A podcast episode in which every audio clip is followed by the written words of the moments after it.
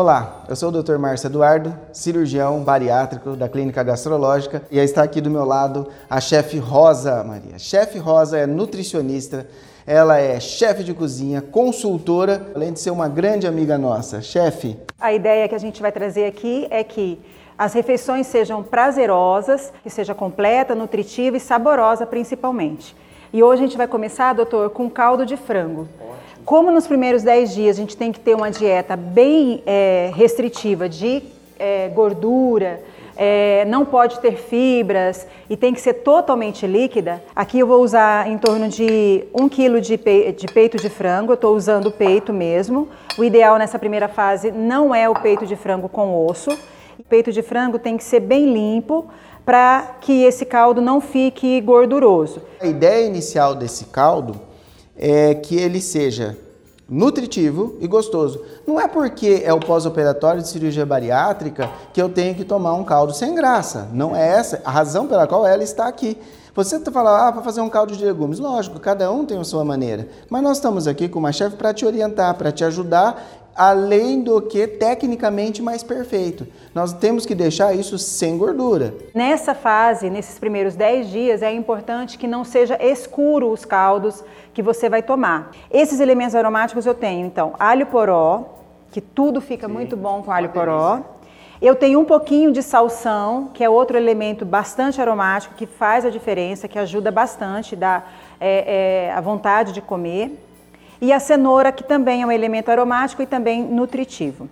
Aí a gente vai acrescentar aqui a cebola, que é outro componente aromático.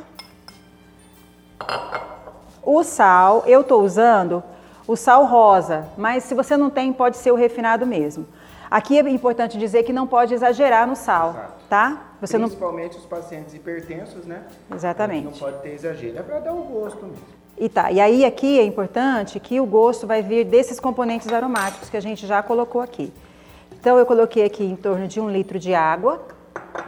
Vou fechar a minha panela e vou levar no fogo por 15 minutinhos. Panela de pressão? É, por quê? Porque esse caldo vai ser bem cozido, a gente vai extrair todas as propriedades desses alimentos para depois a gente coar, e aí vocês vão ver como é que ele vai ficar depois de coado, a, a, a claridade dele, né, que ele não pode ter é, resquícios de fibras, tá? Então a gente levou na panela os legumes e o peito de frango com a água e os temperos, né? Na verdade, os aromáticos e o sal. Depois de 20 minutos, e não precisa mais que isso, você vai ter um caldo então é, bem nutritivo, olha, os legumes estão bem cozidos, o frango também. Só que o paciente, principalmente nos primeiros 10 dias, ele tem que tomar um caldo desse jeito aqui. Ele está saboroso, está nutritivo, mas não há é, sinais de fibra, não há pedaço nenhum. E se você prestar atenção, ele é extremamente magro. Por quê? Porque a gente não adicionou nem, nenhum tipo de gordura. Eu fiz em torno de um litro de caldo. Está prontinho para as refeições até da semana. Como que eu posso fazer? Os legumes que foram cozidos juntos, você separa o frango, então, dos legumes. Esses legumes, eles podem ser usados como base para qualquer outro caldo que você vai fazer, seja de carne ou só de legumes.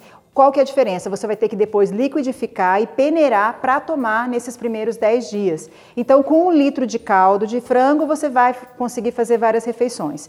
E aí, com este frango, a gente passou no mix. Olha, doutor que aí eu posso congelar e usar para a segunda etapa da dieta, que aí já é a pastosa, e você vai poder usar nas, depois dos primeiros 15 dias. É sempre importante no pós-operatório ter um copinho de medida, um copinho de referência para a gente provar. Então, estes 50 ml aqui, no pós-operatório, você deverá tomar de maneira sempre devagar.